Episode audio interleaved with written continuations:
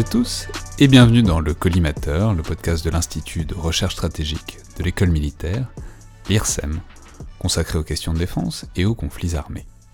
Je suis Alexandre Jublin et j'ai aujourd'hui le plaisir pour parler de jeux et de guerre, de wargame en somme. Euh, j'ai donc le plaisir de recevoir Antoine Bourguillot, journaliste et traducteur, doctorant aussi euh, à Paris 1 où vous préparez une thèse sur l'histoire du wargame en France et vous venez de publier sur un sujet proche mais plus large quand même Jouer la guerre, une histoire du wargame, édité par Passé Composé et le ministère des Armées. Donc bonjour, bienvenue dans le collimateur. Bonjour Alexandre Jublin.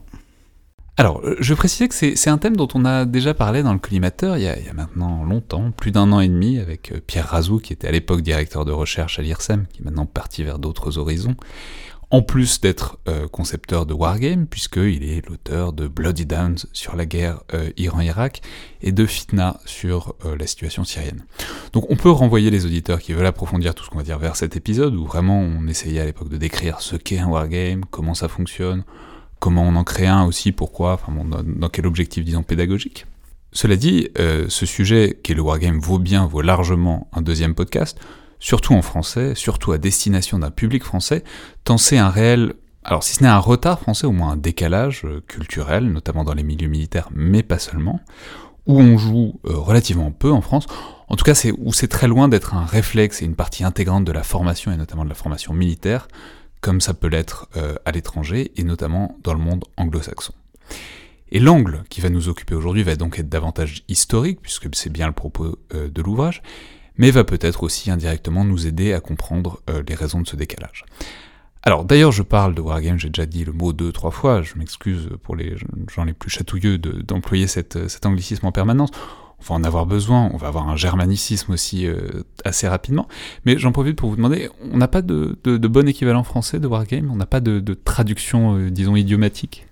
Alors, euh, la traduction littérale, ça serait évidemment celle du jeu de guerre, puisque c'est euh, littéralement ce que cela signifie.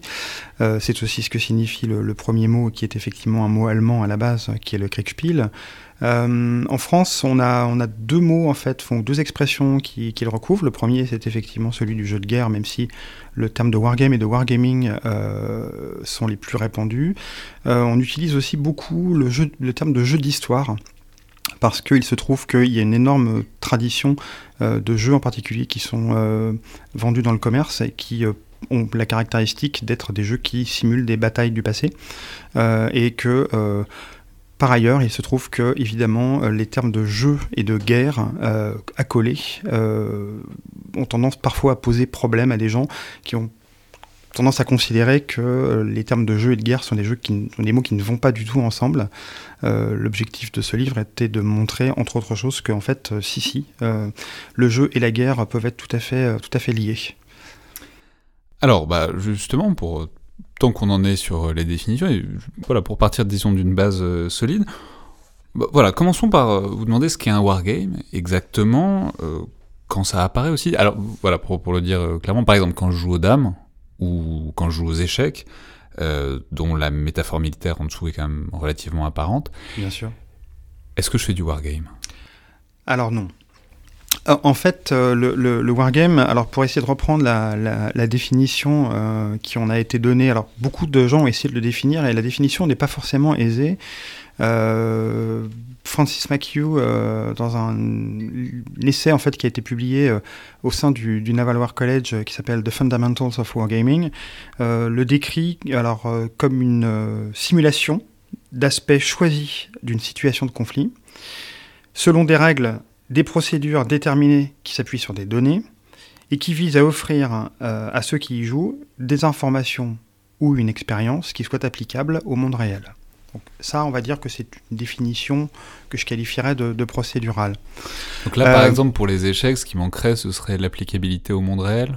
Alors oui et non. En fait, euh, on va dire que dans la tradition des jeux, euh, on a deux grandes traditions, qui est la tradition qu'on va qualifier d'heuristique, c'est-à-dire une tradition des jeux dans lesquels il n'y a absolument aucune once de hasard. Alors effectivement, les échecs, euh, les dames, le go euh, en sont une, une, démonstration, enfin une illustration qui vient tout de suite. de l'autre côté, on a ce qu'on appelle des jeux de type stochastique, c'est-à-dire qui s'appuient sur le hasard. Alors l'exemple extrême de cela, par exemple, ça peut être le jeu de loi. Alors le jeu de loi, c'est un jeu euh, dans lequel il n'y a absolument aucune once de stratégie. On jette le dé, on déplace euh, son pion, et puis euh, en fonction des cases sur lesquelles on tombe, on peut avancer, passer son tour, revenir en arrière, etc. Mais il n'y a aucune once de stratégie. les wargames, en fait, sont, on va dire, un petit peu à la mi-chemin entre les deux.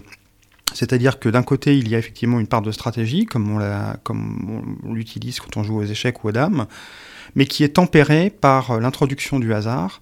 Euh, ce hasard correspondant en fait, euh, alors qui peut être introduit sous la forme soit de, systèmes de cartes euh, d'événements, soit de dés. et ce hasard en fait servant à simuler ce que Clausewitz dans son livre de la guerre appelle la friction, c'est-à-dire l'imprévu.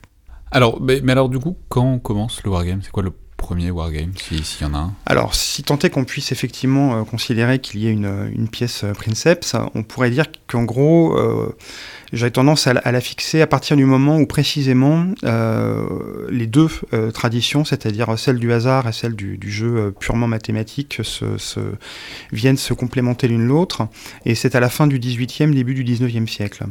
en fait, il faut savoir que à partir de la, fin du, du, milieu et de la fin du XVIIIe siècle, euh, il y a euh, plusieurs jeux qui apparaissent, euh, qui sont en fait des dérivés du jeu des échecs.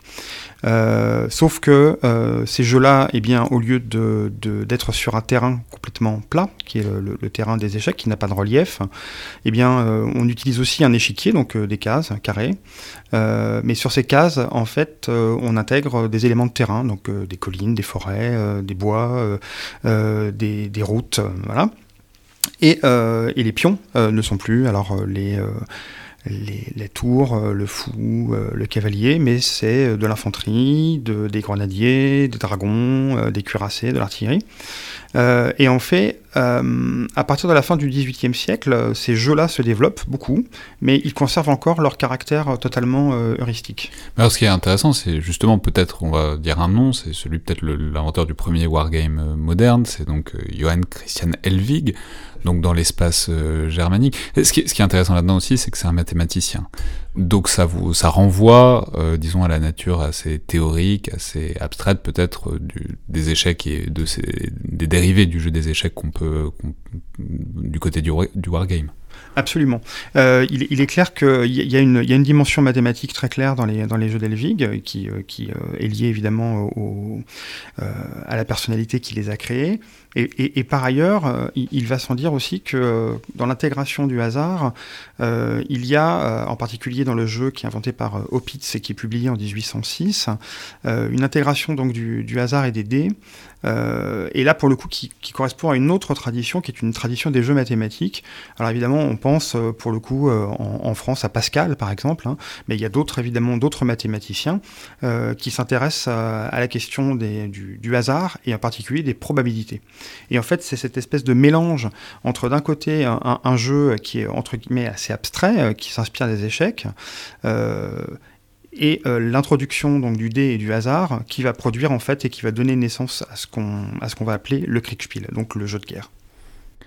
Mais alors la question c'est pourquoi est-ce que ça apparaît à cette époque-là? C'est-à-dire on sait que la guerre n'est pas exactement une activité euh, secondaire euh, dans l'histoire, par exemple dans l'histoire occidentale. Certes.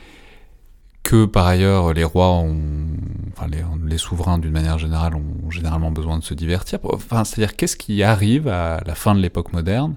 Et qui permet ou qui favorise en quelque sorte l'émergence euh, de, de, ce wargame, enfin de ces rudiments de, qui, donneront plus tard le wargame. Alors en fait, euh, comme souvent, évidemment, c'est une, il a des, c'est une multicausalité. Euh, il y a bien entendu donc ces travaux sur les probabilités qui sont faits. Il y a évidemment ces avancées aussi sur les jeux, mais plus fondamentalement, on arrive, on est dans une période, donc la fin du, du le milieu et la fin du XVIIIe siècle, où les armées se professionnalisent beaucoup.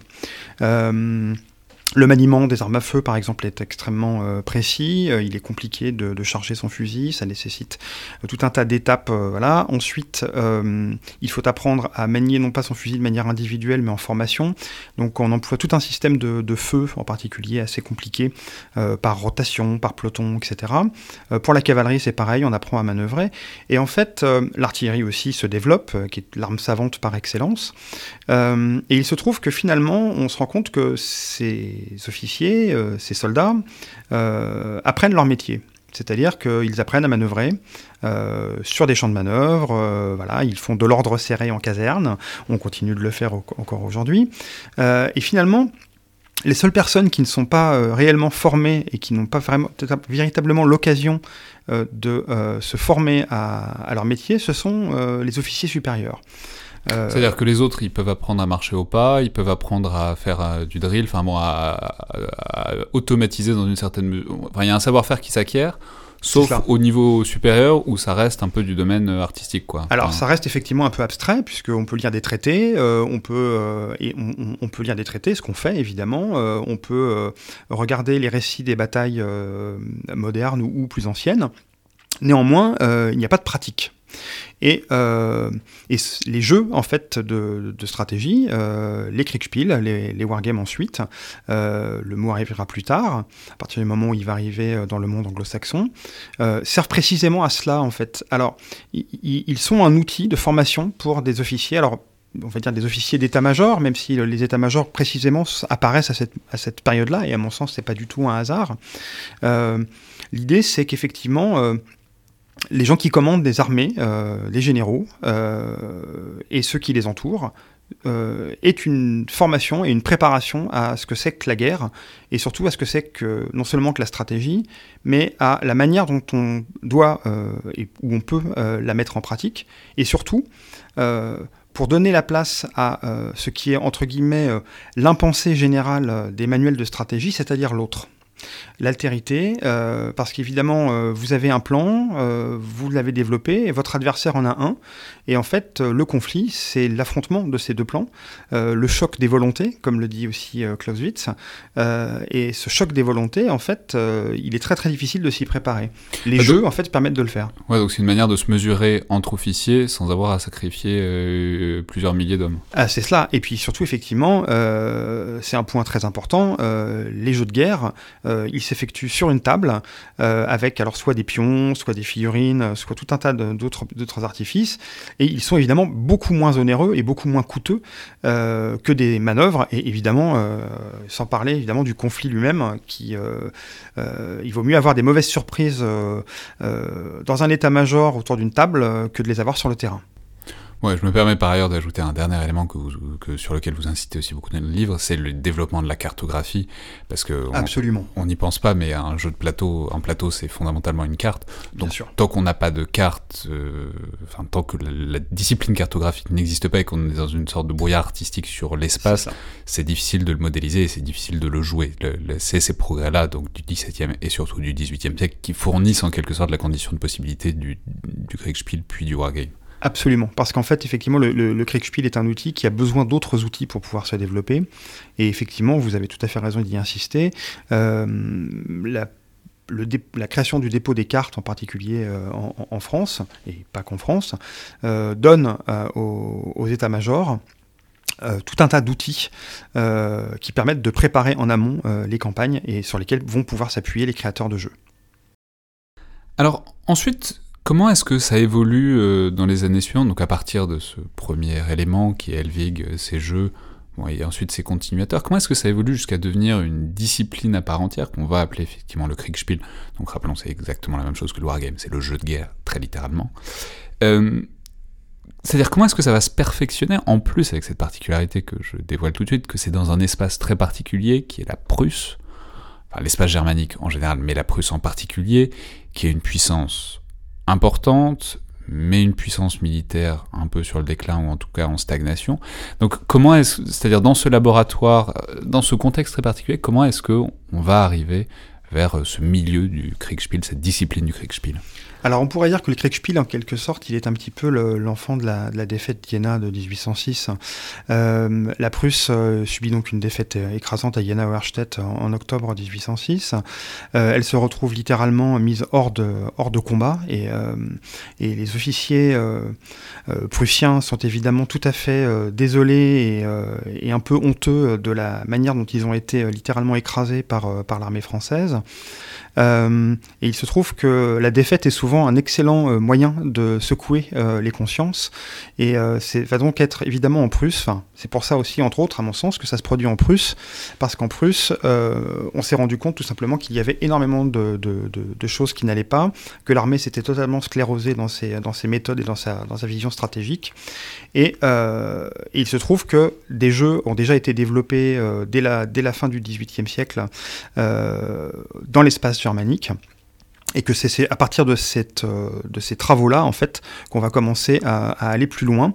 Euh, il n'est pas du tout euh, anodin que ce soit effectivement un, un, Prussien qui s'appelle Reiswitz, qui lui-même aurait aimé faire une carrière militaire, mais qui n'a pas pu le faire parce qu'il avait malheureusement une infirmité qui l'empêchait d'être militaire. secondé ensuite par son fils, qui lui est un officier de l'armée prussienne, qui vont commencer à partir des travaux qui ont déjà été effectués par d'autres, dont le fameux Helvig dont nous avons parlé pour euh, aller vers un jeu qui va petit à petit euh, en fait abandonner le format des cases euh, pour se recentrer sur celui de la carte. Et donc à partir de 1810-1812, donc période à laquelle encore une fois les, Prussiens ne sont plus dans la guerre, ils vont y re-rentrer en, 1813, eh bien des jeux sont développés et des prototypes sont d'ailleurs montrés aux souverains prussiens. Euh, dont un exemplaire d'ailleurs existe encore aujourd'hui euh, à côté de Berlin, au château de Potsdam. Euh, et ces jeux-là, en fait, eh bien, les, princes, les princes royaux vont également y jouer. et ils vont jouer un rôle d'ailleurs non négligeable une fois que le, premier d'entre eux va arriver au, pouvoir dans la diffusion de, ces, de ces jeux au sein de, au sein de l'état-major. Euh, Reiswitz, euh, fils, a déjà un pied dans cet état-major, puisqu'il est lui-même officier.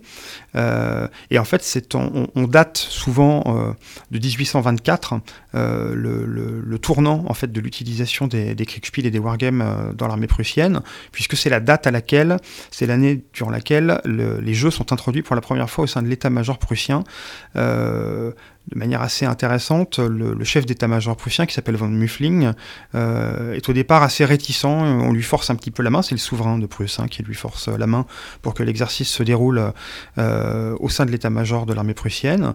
Et très rapidement, alors que l'exercice est en train de se dérouler, euh, von Muffling déclare, selon des témoins, mais ce n'est pas un jeu, c'est un entraînement à la guerre. Je veux absolument que l'armée prussienne l'adopte. Mais alors du coup, ça pose la question de ça, ça, ressemble à quoi à l'époque? Ce, que je veux dire, c'est est-ce que, enfin, est-ce que ce sont des batailles, c'est-à-dire vraiment l'échelon de l'officier, ou est-ce que c'est des campagnes comme les jeux qu'on peut connaître aujourd'hui? Je veux dire, si on parle de wargame, enfin, l'image qui vient en tête spontanément pour un public un peu large, c'est des jeux à l'échelle de l'Europe ou du monde, comme le risque ou le diplomatie pour, pour les connaisseurs. Voilà. À quoi ils jouent exactement? Alors, euh, c'est une, on va dire que l'échelle choisie est en règle générale une échelle qui va entre l'opérationnel et le tactique. Euh, la plupart du temps, alors un, bon moyen de connaître un petit peu l'échelle du, jeu, c'est de voir l'unité de base. Et l'unité la, plus petite que l'on trouve euh, sur, le, sur les champs de bataille des, des, des, jeux de, de Reiswitz, ce sont des, des compagnies ou des bataillons pour l'infanterie, des escadrons ou des régiments pour la cavalerie, des batteries d'artillerie.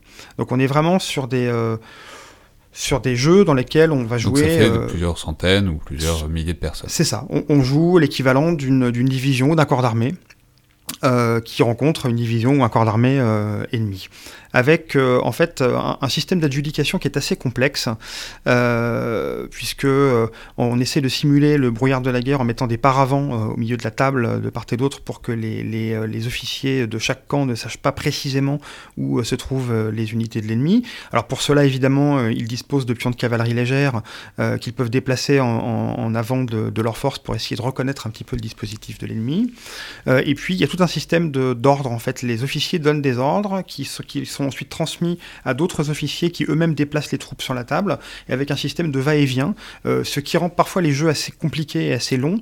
Euh, mais ce qui est intéressant surtout, et c'est là où à mon sens euh, le jeu de Reiswitz est, est, une étape importante non seulement évidemment par son utilisation des cartes, c'est que c'est un des premiers jeux qui s'appuie euh, sur un jeu de données, et en particulier euh, sur les jeux de données qui ont été établis par Scharnhorst, qui est un, grand réformateur de, l'armée prussienne, et qui en fait, euh, en, en 1812, a effectué toute une série de, manœuvres avec des, troupes d'infanterie pour tester en fait la, la létalité des armes à feu pour le dire euh, très simplement, euh, on a pris euh, un bataillon d'infanterie, on l'a placé en ligne et on, lui on l'a fait tirer sur des planches de bois sur lesquelles étaient figurées des silhouettes de soldats et on les a fait tirer à 30 mètres, 50 mètres, 75 mètres, 100 mètres, 150 mètres pour regarder le nombre d'impacts qui frappaient et ce qui, nous a, ce qui, a, permis en fait aux Prussiens de disposer de, de statistiques relativement fiables sur la létalité des armes à feu en fonction de la distance. Donc rapporté au Kriegspiel, ça permet de mesurer en combien de temps, enfin quel, quel est, peut être le rapport quand on fait donner une compagnie, enfin un bataillon, l'unité de base, en combien de temps il peut venir à bout et s'il peut venir à bout d'un. L'idée, c'est combien de pertes globalement on peut infliger euh, à euh, un bataillon qui est en face du sien quand, on, quand il se trouve à 50 mètres, quand il se trouve à 100 mètres. Euh, mais euh, Reiswitz euh, a aussi compris, et son père également, que, euh, eh bien, malheureusement, euh, la guerre ne se déroule pas comme à l'entraînement et comme au champ de tir.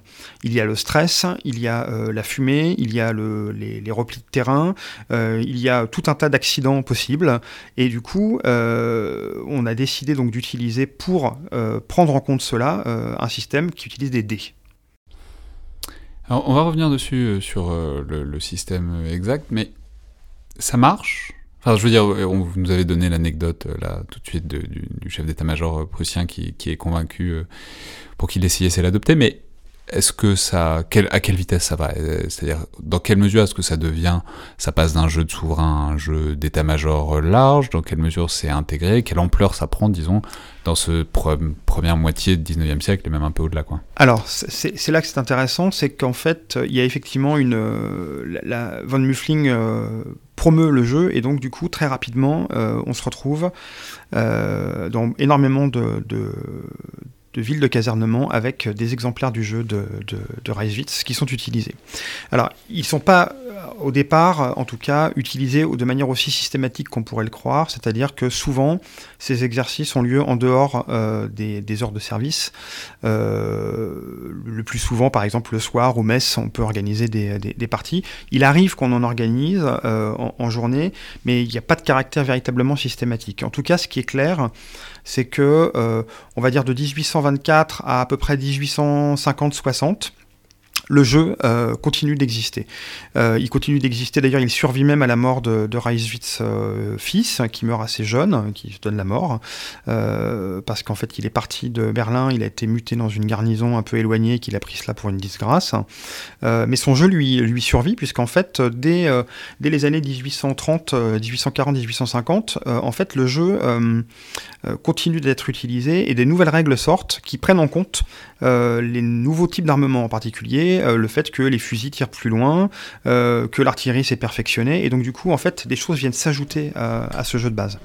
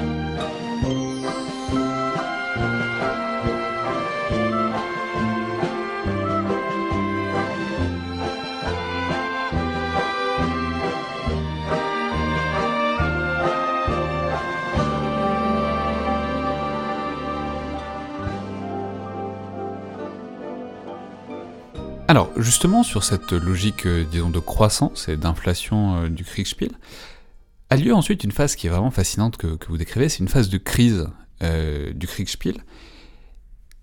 Parce que, en fait, ce que vous décrivez, c'est que ça passionne tout le monde à un point que, évidemment, comme toujours dans ces cas-là, ça finit assez rapidement par plus devenir amusant ni utile du tout, parce que vous décrivez que le problème, c'est l'inflation des règles et qu'en fait on se met à faire des addendas aux addendas et qu'on se met à avoir des corpus de règles tellement sophistiqués qu'en fait ça finit par euh, plus servir à rien. Absolument. Alors en fait, ce qui est assez intéressant, c'est que c'est une, sorte de, euh, de mouvement qu'on observe pendant pratiquement toute l'histoire de, ces jeux de simulation depuis plus de deux siècles. C'est qu'on part souvent de jeux relativement simples, et puis euh, il y a une tentation.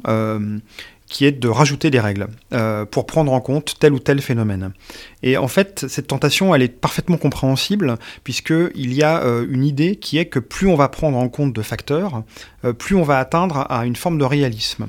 Et en fait, assez étonnamment, ça peut paraître contre-intuitif, mais c'est exactement l'inverse.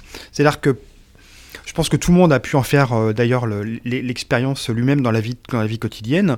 Euh, euh, chacune de nos journées est faite d'une suite de décisions et nous ne prenons pas en compte une trentaine, quarantaine, cinquantaine de données à chaque fois que nous prenons une décision. Nous en prenons en compte quelques-unes et puis nous décidons d'aller faire des courses à tel endroit plutôt qu'à tel autre. quand nous sommes sur la route, de décider que le moment est venu de doubler le véhicule qui est devant nous ou pas parce que nous avons la distance de le faire. Et pour cela, nous ne prenons pas en compte énormément de données, nous prenons en compte quelques-unes des données qui nous semblent les plus essentielles. Et effectivement, les jeux, euh, allemands finissent par prendre euh, au sein de l'état-major une telle inflation, il y a tellement de règles, elles sont tellement compliquées la vie des officiers étant ce qu'elle est, ils n'ont pas non plus un temps infini pour euh, lire des règles qui sont de plus en plus longues. Et au bout d'un moment, la pratique finit par tomber presque d'elle-même. Si j'ose dire, le, les, systèmes s'effondrent sous leur propre poids, euh, tout simplement parce qu'on prend en compte trop de choses et qu'à force de les prendre en compte, on, brouille en fait la vue euh, de ceux qui doivent prendre des décisions, qui finissent non plus par penser à leur stratégie, mais par étudier les règles et essayer de comprendre comment ils peuvent les utiliser à leur propre profit. Alors ça, ça pose une question qui est, je trouve absolument fascinante, qui est dans la disposition et l'organisation du jeu, qui est celle des, arbitres ou des maîtres du jeu. ça, je trouve vraiment ça captivant parce que ça, pose la question de la confiance qu'on a en les joueurs et aussi éventuellement d'à quel point on peut la situation qui est qu'on cherche à représenter peut être modélisable. Ce que je veux dire, c'est que d'une manière générale, j'ai l'impression que plus un jeu est conventionnel, comme le, je sais pas, le Trivial Pursuit ou le Monopoly par exemple, moins on a besoin d'un maître du jeu, en fait. Enfin, Monopoly, il y a la banque, mais on peut, on peut s'en passer, à vrai dire, assez facilement. Au contraire, quand on veut représenter le réel, dans une certaine mesure, on se retrouve assez rapidement euh, à avoir un jeu qui colle pas tout à fait à la complexité de la situation, et où donc, quand on a des règles un peu impersonnelles euh, qui, qui n'imposent pas en fait une interprétation par un individu intelligent, bah, ça risque de taper un peu à côté de la simulation, en tout cas du côté réaliste. Donc ma question c'est dans quelle mesure est-ce qu'on accepte à cette époque le côté conventionnel, donc ludique essentiellement, donc sans maître du jeu, et dans quelle mesure on va en faire un truc utile et pédagogique, mais qui du coup impose une sorte de dieu du jeu, le maître du jeu, l'arbitre, qui peut adapter euh, la situation de jeu à la situation qu'on veut représenter? Alors, en fait, il y a un, point qui est très important, c'est que euh, une simulation, c'est une modélisation, et que euh, un modèle, euh, c'est toujours faux, par essence. Donc, cette idée de courir après euh,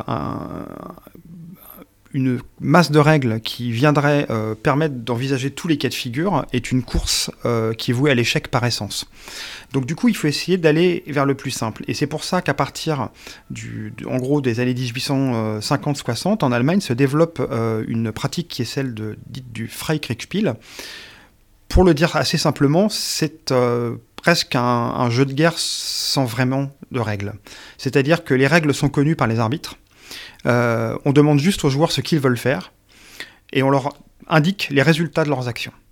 Euh, Parfois, on utilise à peine euh, les dés. Alors, euh, il y a une, phrase qui est très connue des, joueurs de jeux de rôle euh, qui, était, qui, est, prêtée à Gary Gigax, qui est un des inventeurs de Donjons et Dragons, et qui, et qui dit à propos du rôle du maître de jeu, le, les dés, ça sert à faire du bruit derrière le paravent.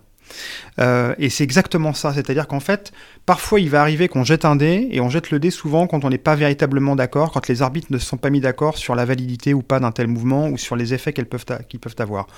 Mais on part toujours de l'idée que, à partir du moment où un mouvement est bien pensé, bien conçu, le dé peut éventuellement euh, servir à juger si ce mouvement euh, ou cette attaque, par exemple, a réussi de manière éclatante ou si elle a, si elle a connu euh, des retards.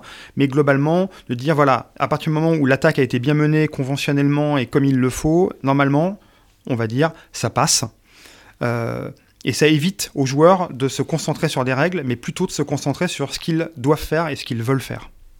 Donc on sous-traite les règles aux arbitres. Exactement. Et les joueurs, essaye de, d'évoluer dans le brouillard de, de règles qu'ils connaissent pas vraiment. C'est cela, absolument. Sachant que euh, le, brouillard de la guerre, euh, ici euh, présent, le, le Kriegspiel, le, wargame, permettent aussi de comprendre une chose importante dans cette notion du brouillard de la guerre, c'est que le brouillard de la guerre, c'est soi-même en premier lieu.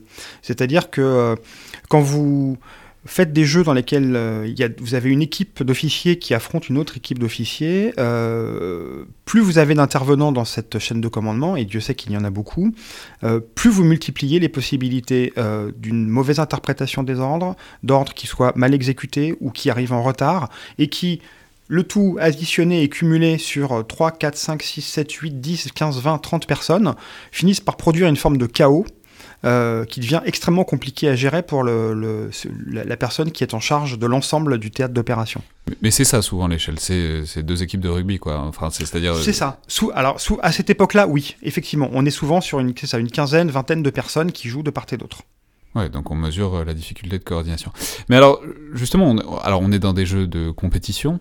Euh, la guerre étant l'archétype absolu de la compétition, avec la vie ou la mort. Euh, avec des militaires qui jouent, qui veulent gagner, parce que c'est leur métier de gagner à la guerre.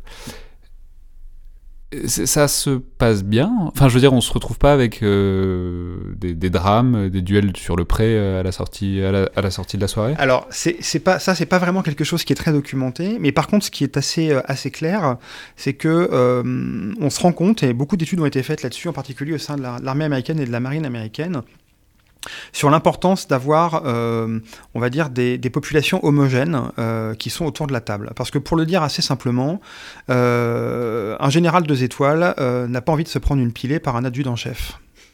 Voilà.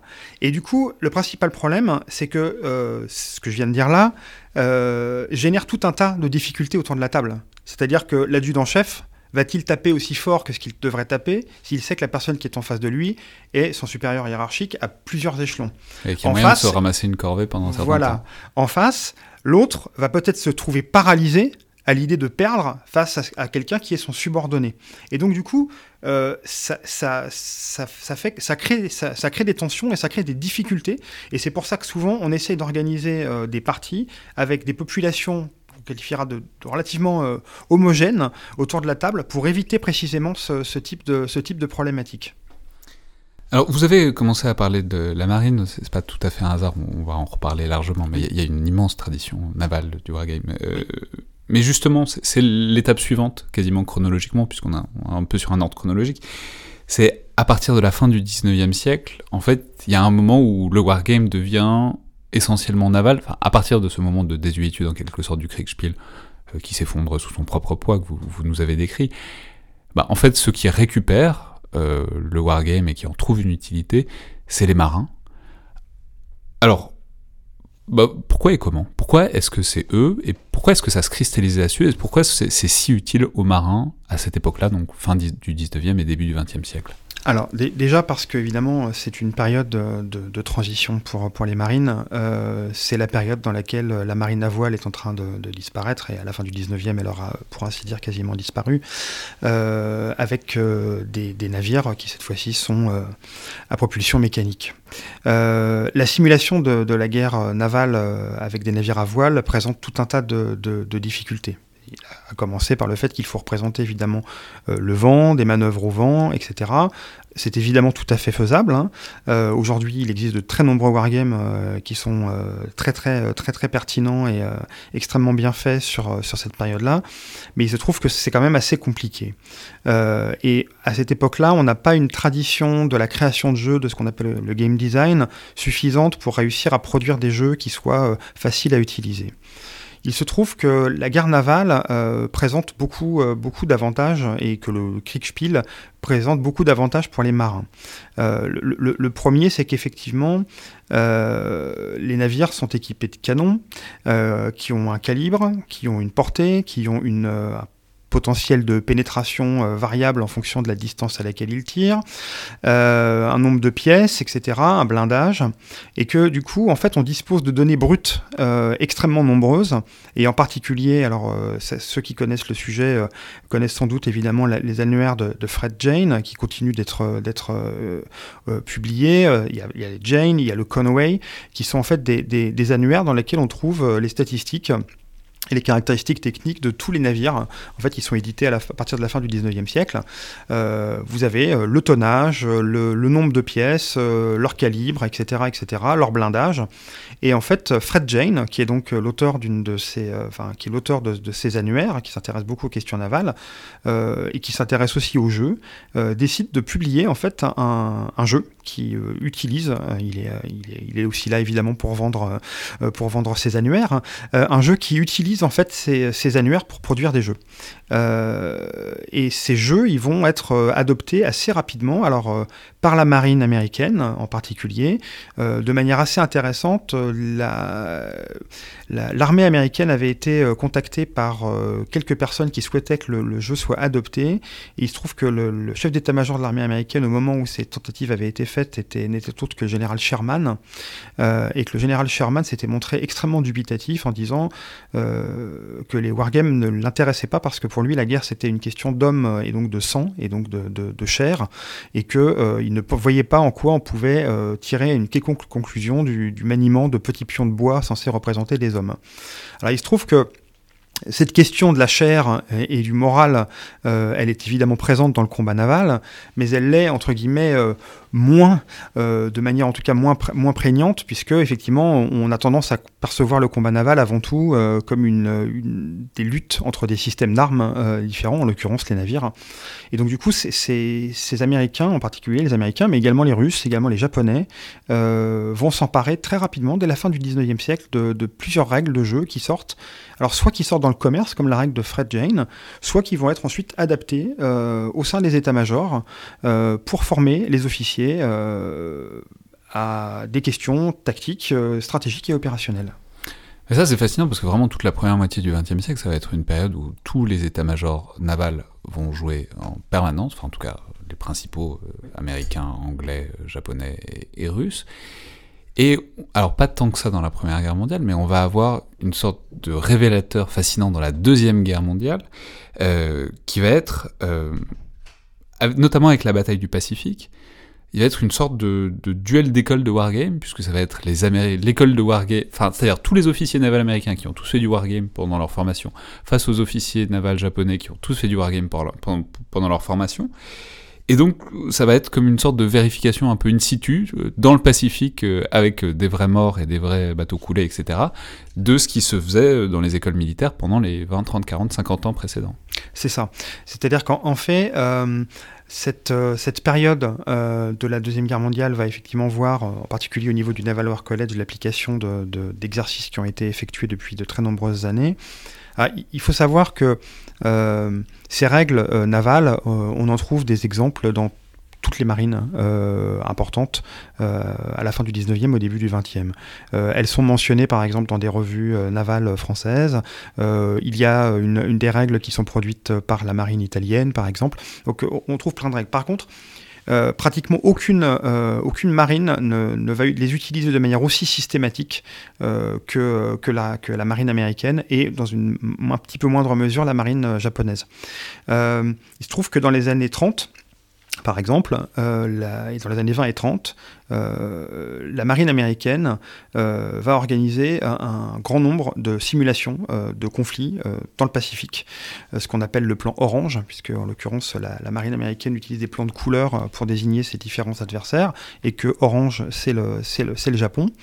Et on effectue de très très nombreuses simulations à l'échelle opérationnelle sur la guerre dans le Pacifique. Quand je dis très nombreuses, euh, en l'espace de 20 ans, c'est plus de 200. Donc c'est un chiffre extrêmement important. C'est qu'ils passent leur journée à ça, quoi. C'est ça. C'est-à-dire qu'il y, a des semaines entières qui sont dédiées euh, à, ces études stratégiques. Et ce qui est très intéressant, c'est que l'amiral Nimitz euh, le, raconte très bien dans, ses mémoires et dans certains, dans certains discours qu'il a pu faire auprès des, élèves de, de l'école navale américaine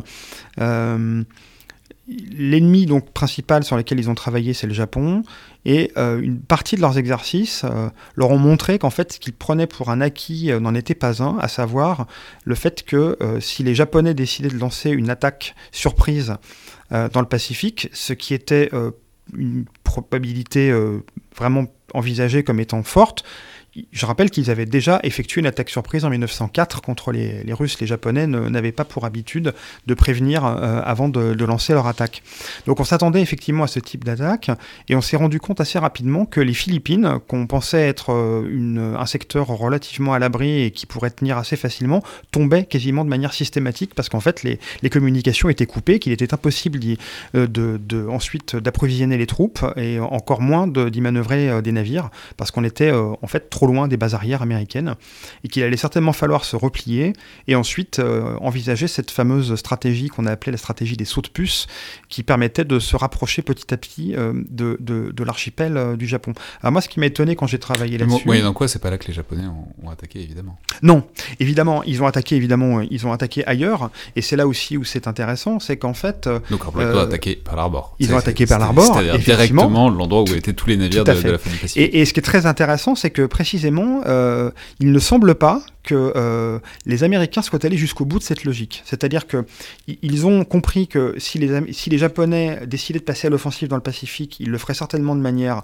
surprise et brutale, euh, et qu'ils pensaient qu'ils allaient s'emparer assez rapidement des Philippines et puis effectivement de, l'Indonésie, voilà parce que c'est les, secteurs dont ils avaient besoin pour poursuivre leur guerre contre la Chine, sans aller jusqu'au bout de se, dire tout simplement que les Japonais ayant identifié la seule puissance susceptible de les interrompre euh, dans, leur dans, le développement de leur stratégie, à savoir la flotte américaine, euh, il convenait pour eux, en premier lieu et avant toute chose, de se débarrasser de cette menace, et donc d'attaquer par l'arbor. Alors la, probabilité avait été envisagée, mais elle n'a jamais été véritablement sérieusement étudiée, et euh, il se trouve que, effectivement, en décembre 1941, c'est là que les Japonais ont frappé, mais c'est là que les Japonais ont frappé à côté, si je puis me permettre, parce qu'effectivement, euh, comme le disait très bien aussi Nimitz à la fin de la guerre, euh, il disait en substance que si, euh, Dieu avait voulu favoriser les Américains, il ne leur aurait pas rendu plus fier service que de permettre aux Japonais de couler des cuirassés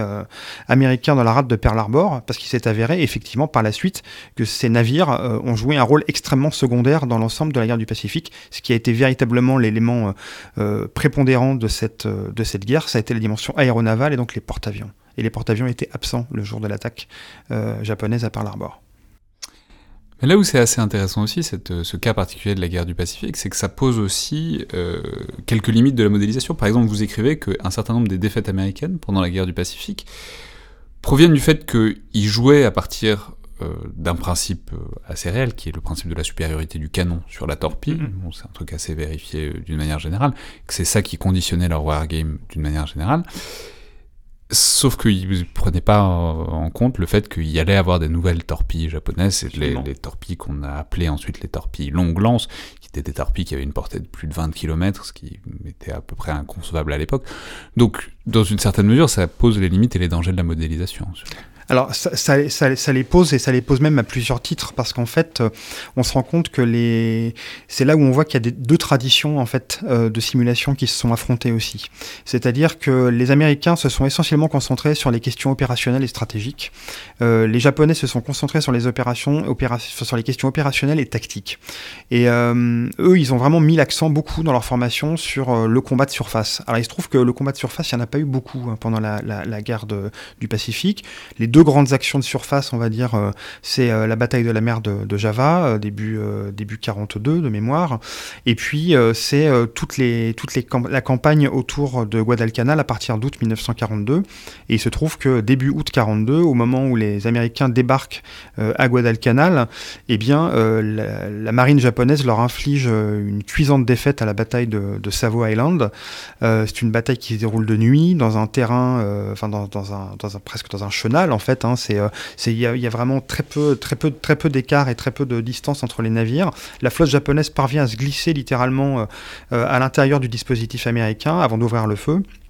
Et il y a un élément de surprise complet. Les Américains sont absolument pas formés au combat nocturne, alors que les Japonais, eux, s'y sont préparés depuis assez longtemps.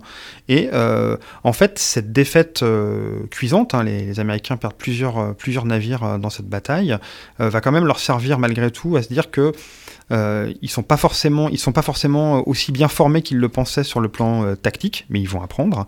Euh, par contre, sur le plan opérationnel, ils ont une, ils ont une nette supériorité parce qu'effectivement, ils ont, ils ils ont une vision beaucoup plus globale que que l'ont que l'ont les Japonais.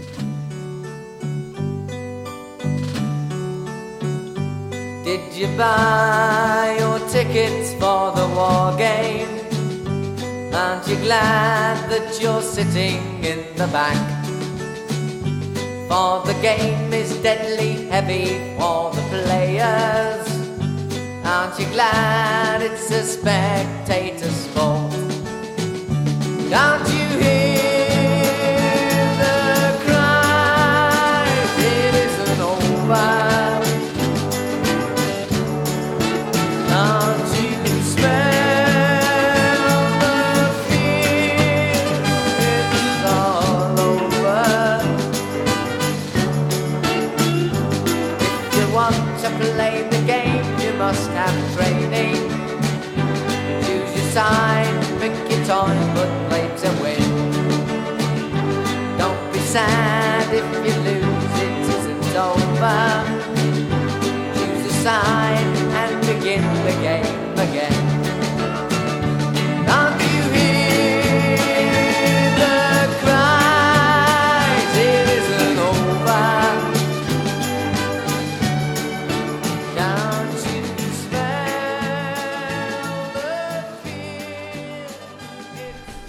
manière générale, tout ça nous permet maintenant d'aborder un, sujet qui est, qui est important, qui est les limites euh, au wargame ou au Kriegspiel en tant qu'outil de formation, outil d'entraînement militaire.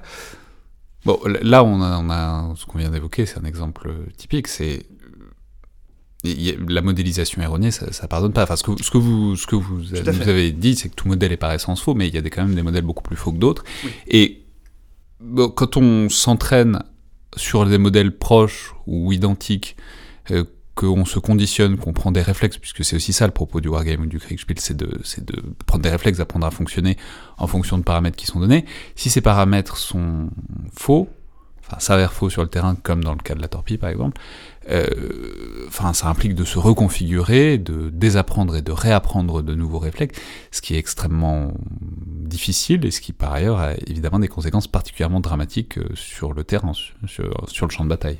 Alors, bien entendu, en fait, encore une fois, le, le, le, wargame euh, est un outil, euh, et comme tous les outils, euh, il a ses limites. Euh, le, wargame, ça ne permet pas de... de le, wargame, ça permet d'organiser ses idées. Le wargame, ça permet d'identifier les problèmes. Ça permet aussi de se poser des questions qu'on ne se poserait pas. d'imaginer éventuellement les conséquences aussi d'actions qu'on a prises. Par contre, ça ne permet pas du tout de prédire l'avenir. Euh, ni de valider des théories et encore moins de produire des données. Et surtout, euh, un des gros problèmes, effectivement, du wargame potentiel, c'est celui de ce qu'on pourrait appeler le biais de confirmation. C'est-à-dire que si vous êtes persuadé, si les personnes qui ont créé un jeu ou créé un exercice sont persuadées que la stratégie qu'ils veulent mettre en pratique et tester est bonne, euh, dans le jeu qu'ils vont faire, nécessairement ils vont introduire une forme de biais qui euh, est susceptible de produire des résultats euh, qui vont évidemment être très rassurants pour ceux qui ont produit la stratégie. Ah, génial, ça marche. Sauf que, au final, effectivement, on se rend compte que ça ne marche pas. Alors, il y a un excellent exemple pour ça, c'est euh, les parties de Kriegspiel qui sont organisées par la marine japonaise juste avant l'attaque de Midway. Euh, où euh, on attaque avec euh, quatre porte-avions. Donc en fait, on, est en train de répéter l'action qui, va se dérouler le, 4 juin 1942. et il se trouve que le camp américain fait décoller des bombardiers depuis Midway et que ces bombardiers coulent deux porte-avions japonais. L'arbitre décide que c'est totalement irréaliste, interrompt la partie, on ressuscite, si j'ose dire, les deux porte-avions et on continue l'exercice. Alors, cet exemple-là, il a été montré du doigt en disant que effectivement, c'est l'archétype de ce qu'il ne faut pas faire dans une partie de wargame, c'est-à-dire à partir du moment où il se produit un événement qu'on estime euh, aberrant, euh, l'écarter parce que on, ne veut pas en entendre parler. Mais on oublie aussi que l'arbitre de cette partie euh, la raison pour laquelle il avait annulé en fait cette, euh, cette destruction. Il l'avait annulé parce qu'en fait le système de jeu avait permis à des bombardiers B-17, donc des quadrimoteurs, de couler des porte-avions. Euh, il estimait que c'était pratiquement impossible que des bombardiers faits pour du bombardement à haute altitude puissent couler des porte-avions, ce qui objectivement fait plutôt sens. par contre, ce qu'on oublie de dire souvent, euh, c'est que cet arbitre avait dit, mais avez-vous demandé aux gens qui avaient fait le plan, lui il n'était pas impliqué dans ce plan, euh, avez-vous envisagé la possibilité que euh, des porte-avions américains puissent arriver par le nord ou par le sud et attaquer la flotte japonaise pendant qu'elle-même est en train de bombarder l'île de Midway? Les réponses qui lui ont été faites n'étaient pas extrêmement claires.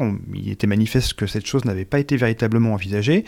Il faut dire aussi que euh, des éléments euh, qui n'est pas pris en compte dans ce wargame euh, organisé par les Japonais, c'est qu'ils sont persuadés d'avoir coulé un porte-avions américain à la bataille de la mer de Corail, qui en fait n'a pas été coulé et qui sera effectivement présent. Donc là, on est vraiment dans l'archétype de on fait un jeu sur lequel, qui s'appuie sur des données ou sur des éléments en fait qui s'avèrent être inexacts et qui produit évidemment un effet, qui produit un mauvais effet. Il se trouve qu'au final, les Japonais n'ont pas perdu deux porte-avions mais quatre que ça a donc été un véritable désastre et qu'effectivement euh, des bombardiers ont bien décollé de Midway, euh, qui étaient des quadrimoteurs, qui n'ont absolument fait aucun dégât sur la flotte japonaise. Par contre, c'est euh, l'aviation embarquée à bord des porte-avions américains et dont effectivement un porte-avions entre guillemets lui véritablement quasiment ressuscité, qui a provoqué le désastre côté japonais.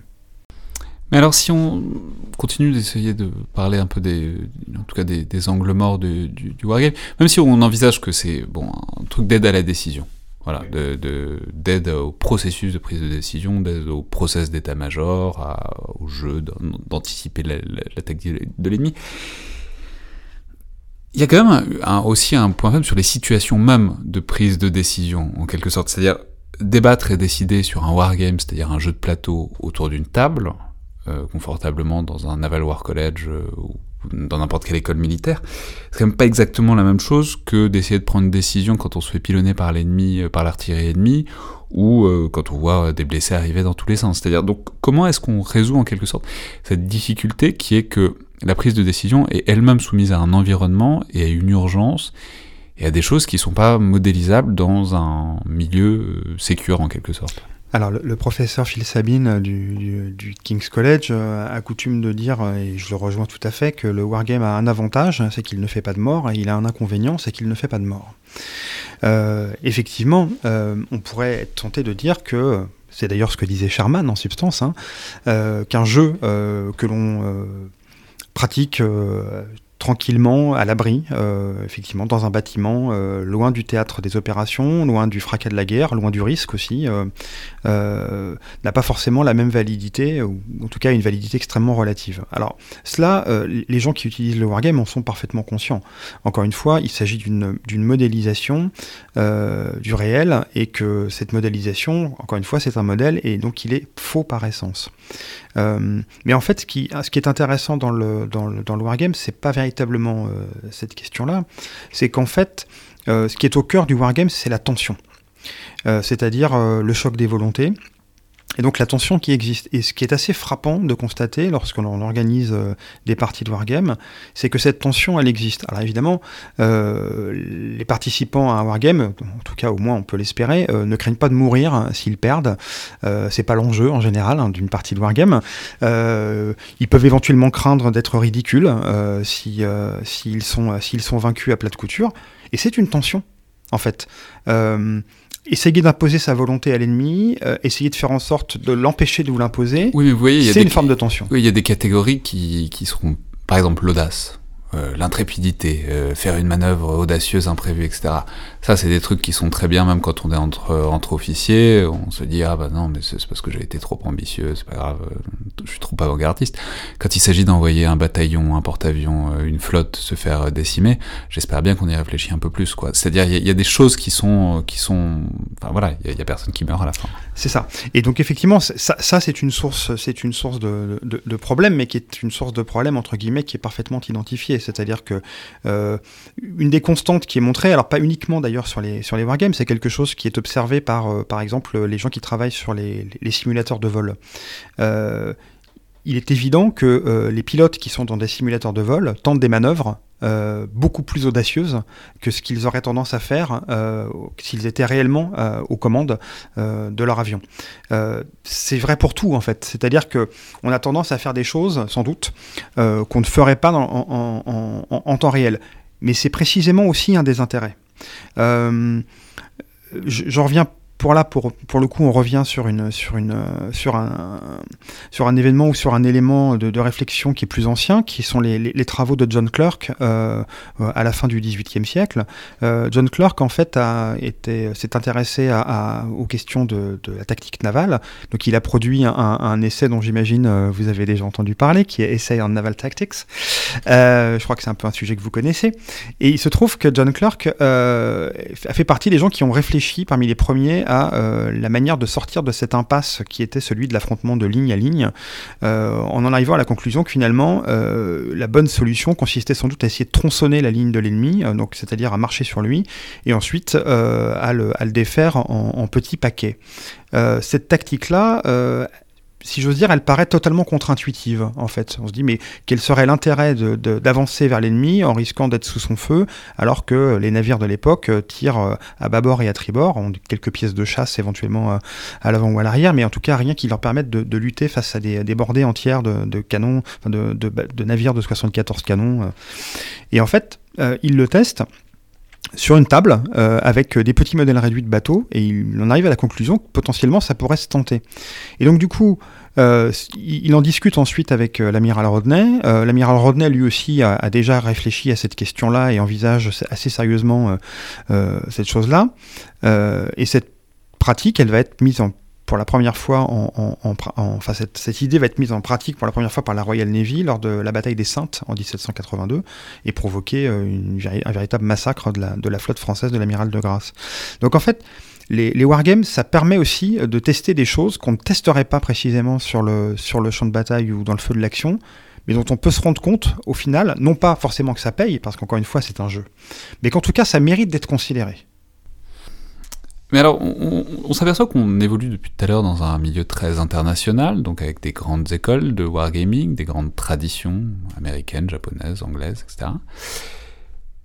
Et en France, c'est-à-dire Bon, ça existe dans une certaine mesure. Vous, vous, je divulgue pas de grands secrets en disant que vous êtes un wargamer, vous organisez des choses, et vous organisez des choses aussi avec des militaires dans une certaine mesure.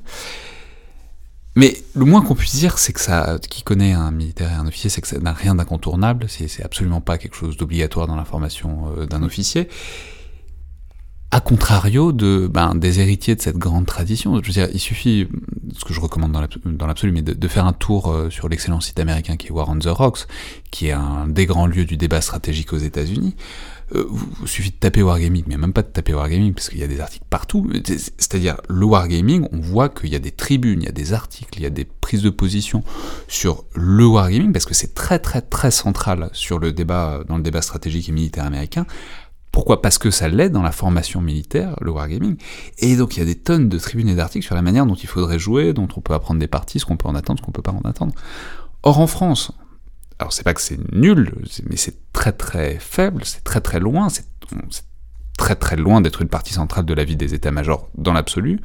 Euh, si les militaires nous écoutent, je ne saurais trop euh, les encourager à jouer, euh, parce que euh, vraiment, c'est, enfin, je veux dire, suffit de voir ce qui se fait aux États-Unis pour comprendre que, en tout cas, il y a une pratique qu'ils ont l'air de considérer enrichissante et qu'il est donc un peu bizarre de pas du tout l'avoir en France. Mais donc, dans la mesure où vous faites une histoire du, du, du wargame en France, c'est le thème de votre thèse, pourquoi? Pourquoi est-ce qu'il y, en a pas en France à ce point-là? Alors c'est compliqué et simple à la fois. Euh, il y a effectivement des questions de, de, de, de tradition. Alors j'avais identifié un, dans une revue euh, à la fin du 19e siècle un, une tribune assez intéressante où euh, on a un, un officier qui, qui, euh, qui, prend position contre le, le Kriegspiel en disant que de toute façon déjà c'est un, un nom étranger, ça ne correspond pas du tout à alors, c'est une période dans laquelle on parle de, vous savez, de, de, génie de la race ou de génie français, etc. Et donc, il y a cette espèce d'idée que, que cette pratique du jeu serait totalement incompatible avec euh, la manière dont les Français Alors, pensent. On, on risquerait de faire la guerre comme des Allemands. Hein. C'est ça. Bon, sauf qu'en 1870, on s'est rendu compte que c'était pas forcément une si mauvaise idée que ça. Et d'ailleurs, ce qui est assez intéressant, c'est qu'à partir de, c'est précisément après 1870 et après la, la, la, la défaite, euh, que euh, des officiers français commencent à, de l'armée de terre commencent vraiment à s'intéresser au, au, au Kriegspiel.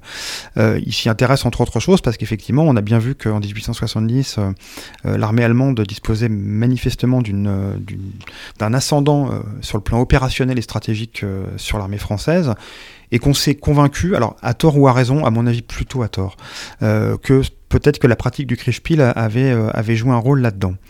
en fait, il n'y a jamais eu dans l'armée française, dans la marine française, du d'utilisation et d'usage systématique de ces jeux. Ils ont été utilisés, on en trouve des traces à la fin du, du, du 19e. Il y a des traductions du jeu d'Elvig euh, en français dès, euh, euh, dès, la fin du 18e siècle.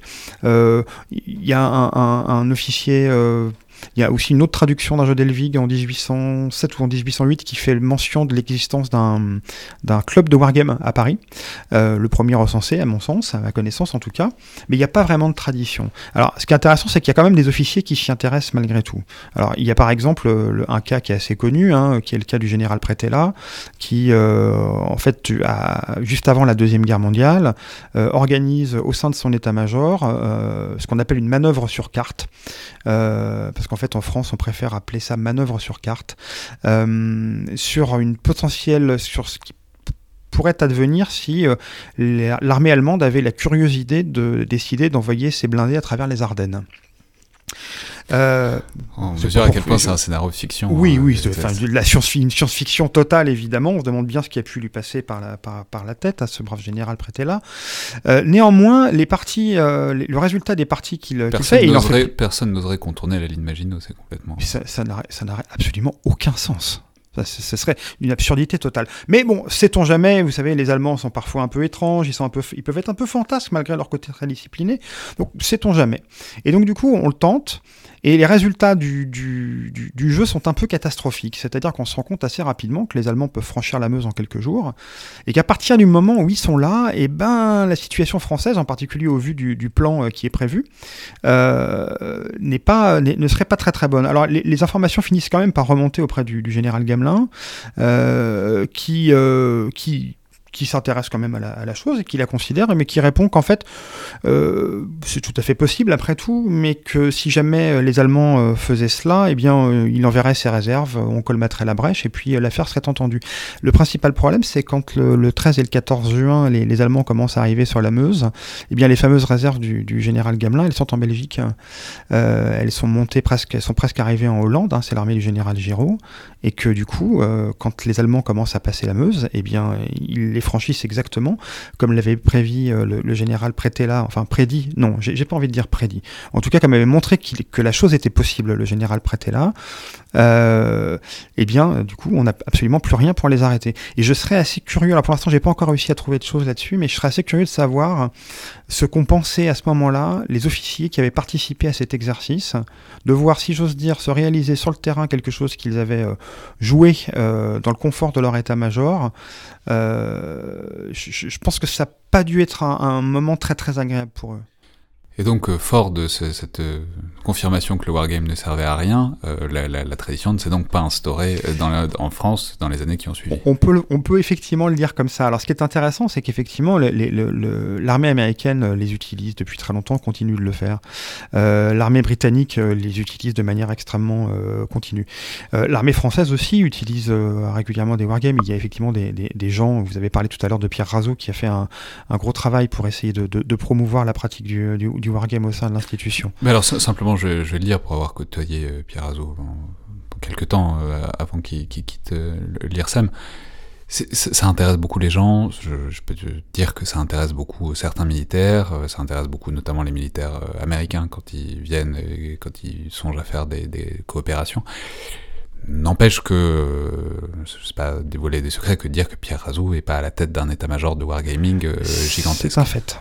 Donc, euh, donc voilà, tout ça pour dire qu'il y a des gens qui s'en rendent compte. Le fait est que ça n'a pas de place institutionnelle, en tout cas pour l'instant, euh, dans, les armées françaises. Alors c'était effectivement aussi, hein, je, je m'en cache pas hein, d'ailleurs, hein, dans le livre, un des objets. moi, l'objectif aussi du livre, à travers au-delà de raconter euh, l'histoire de cette pratique, c'est de, poser cette question-là. Comment se fait-il que cet outil, euh, encore une fois avec ses limites hein, qu'on a évoquées tout à l'heure, comment se fait-il que cet outil soit si peu utilisé, ou en tout cas de manière, euh, pas de manière aussi systématique qu'il peut l'être au sein de, au sein de l'armée, de l'armée américaine, de la, de la marine américaine, de l'armée britannique et d'autres, et, d'autres, d'autres armées, d'autres marines. Et si certaines personnes, je, je, je répète que War on the Rocks est une ressource ah extrêmement riche pour. Euh, si des militaires, par exemple, voulaient mettre en place euh, du wargaming, enfin bon, ils pourraient s'adresser à vous aussi, mais, mais s'ils veulent réfléchir à ce qu'on peut en attendre et comment on peut le faire, et je lisais euh, ce matin encore un article sur comment on ferait du wargaming de, de cyberguerre. Enfin bon, c'est des enfin, ça s'applique absolument à beaucoup de choses. Et vraiment, War on the pour les, lecteurs de, l'anglais, euh, c'est vraiment fourni d'immenses ressources là-dessus. Euh, alors, on pourrait évidemment continuer très longtemps à parler d'énormément de choses. Par exemple, de pourquoi est-ce qu'on se contente pas de faire des jeux vidéo. Il y a des très bonnes raisons. On, on en avait déjà parlé avec Pierre Razou euh, dans le dernier podcast. Mais juste une question quand même sur... pas sur les angles morts du wargaming, mais quand même sur son applicabilité à ce qui se passe aujourd'hui. C'est-à-dire, est-ce que. Ma question c'est est-ce que le wargaming n'a pas un petit, peut-être, problème d'applicabilité aux conflits euh, désormais contemporains des grandes puissances, à savoir les conflits euh, d'insurrection contre insurrection? C'est-à-dire, dans la mesure où tous les wargaming, tous les wargames que j'ai pu voir euh, de près de loin, globalement sont avec des grandes puissances, avec des unités militaires relativement classiques, même si ça peut être dissymétrique, mais enfin globalement c'est comme ça qu'on l'envisage est-ce que ça pose pas. je veux dire, par exemple, si on prend l'exemple par exemple de l'Afghanistan depuis 2001 ou de l'Irak euh, depuis 2003, on voit assez bien comment on peut jouer sur un jeu de plateau avec des cartes, pas des cartes, des dés, pas des dés, etc. Enfin, avec un maître du jeu, pas un maître du jeu, mais on voit très bien comment on peut jouer l'invasion, comment on peut y réfléchir, comment on peut la préparer, etc. Et ensuite, euh, bon, éventuellement transposition. Mais de fait, on voit que c'est pas ça qui a posé problème militairement, euh, dans le cas comme dans l'autre. Euh, c'est toute la suite. L'implantation, la gestion de la, population, la lutte contre les caches d'armes, la, enfin la contre-insurrection. Quoi. Donc comment est-ce qu'on pourrait, si on peut, euh, jouer ça euh, c'est-à-dire adapter le wargame, en tout cas aux problématiques les plus contemporaines des grandes puissances, c'est-à-dire les conflits d'insurrection? Alors on le fait déjà en fait. Euh, on le fait déjà au sein effectivement par exemple de l'OTAN et aussi au sein de l'armée américaine.